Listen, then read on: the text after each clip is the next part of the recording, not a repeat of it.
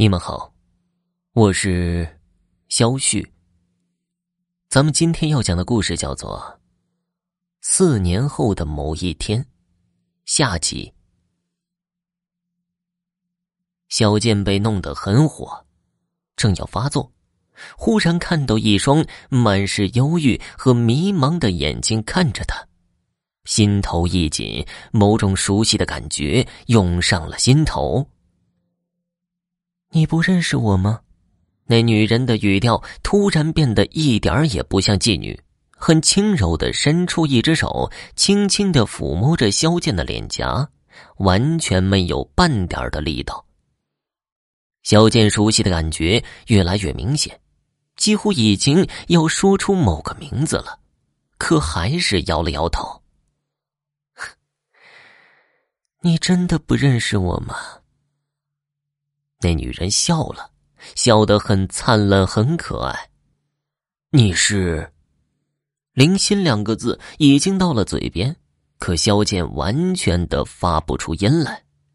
那女人又笑了，哼，其实我已经死了，我是一个死人。她的声音平淡而没有感情色彩。我是被人杀死的，用登山镐一下一下的砸死的。萧剑怎么也动弹不了，在那一瞬间感到血液都已经凝固，莫名其妙的问了一句话：“你知道是谁杀了你吗？”知道。女人的话突然变得咬牙切齿，目光如电的看着萧剑。萧剑忽然能动了。他弹也似的跳起来，夺门而出。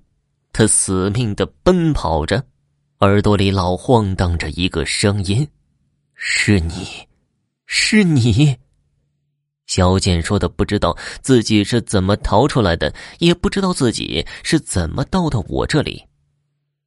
我耐心的听肖剑讲完了故事的全部，不否认我也被其中的某些情节弄得很恐惧。可我看到萧剑整齐的穿戴，我还想到了其他的东西。你是说，你在四年前杀了一个叫林欣的女孩，和她的男朋友？是的，你不相信？你能告诉我，那是几月份吗？那个时候天很热，应当是在暑假。萧剑想了很久，才回答我。我笑了，嘲笑而又不怀好意。我历数了四年前萧剑的事情。上半年，我、他还有小泉在北京画家村猫着，我们最长的时间也没有分开二十四小时。整个暑假，我们三个还有那个已经自杀了的画家同去了西藏，一直到雪山封山前夕才回来。那已经是十月份了。我拿出我们拍的照片给他看，上面有日期为证。可今天的事情，是真的呀。我感觉萧剑就像是个梦游者，在一点一点的清醒。我轻轻的把他遗落在我沙发上的泥土抖落在地上。你还知道那家宾馆怎么走吗？当然。我站起身来。我们去看看。现在，萧剑犹豫不决。你不想弄明白事情的真相吗？不由得分说，我拉起他就走。出门的时候，萧剑只找到了他的一只鞋，想必是在惊慌中遗失了。他穿了我的鞋以后，我们一起出门了。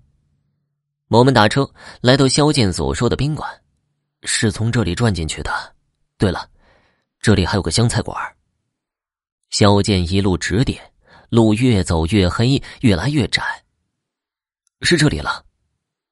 车终于停住了，我们下的车了，看着的士掉头逃也似的远去了。我看着萧剑，眼睛里满是询问。眼前是一个没有完工的建筑工地，我往里走了几步，在一堆黄泥旁边找到了一只鞋子。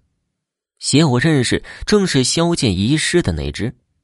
肖剑没有骗我，他真的来过，他真的在没有完工的建筑工地上和一个妓女寻欢，然后把那个妓女当成了四年前并不是被自己杀害的一个叫林欣的女孩。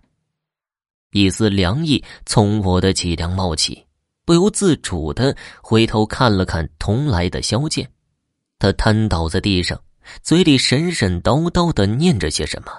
靠近了才能听得清楚。怎么可能？怎么可能呢？几天以后，本地几乎所有的报纸都刊登了那件著名的情杀案。本是二流画家萧剑在某宾馆用登山镐残忍的杀害了他的女友以及女友的另一个追求者。那个追求者很多人都认识。就是本市小有名气的网络写手某某。杀人凶手肖剑像气泡一样的消失了，逃逸的无影无踪，就像从来没有存在过。我终于明白了，那天晚上肖剑跟我讲的就是即将要发生的事情。再过了一些时候，彩田路上的那个建筑工地竣工了。有一间宾馆开张。我去住过一晚，里面的格局和肖剑那天晚上描述的一模一样。我知道这样的事情没有人可以给我解释，连对公安人员我也没有谈及。但我可以肯定的是，四年后的某天深夜，肖剑一定会慌张的敲开我的门，然后把这样的故事重新的再演绎一次。我肯定有这样一天，那天的到来才是我真正恐怖的时候。听众朋友，本集播讲完毕，感谢您的收听。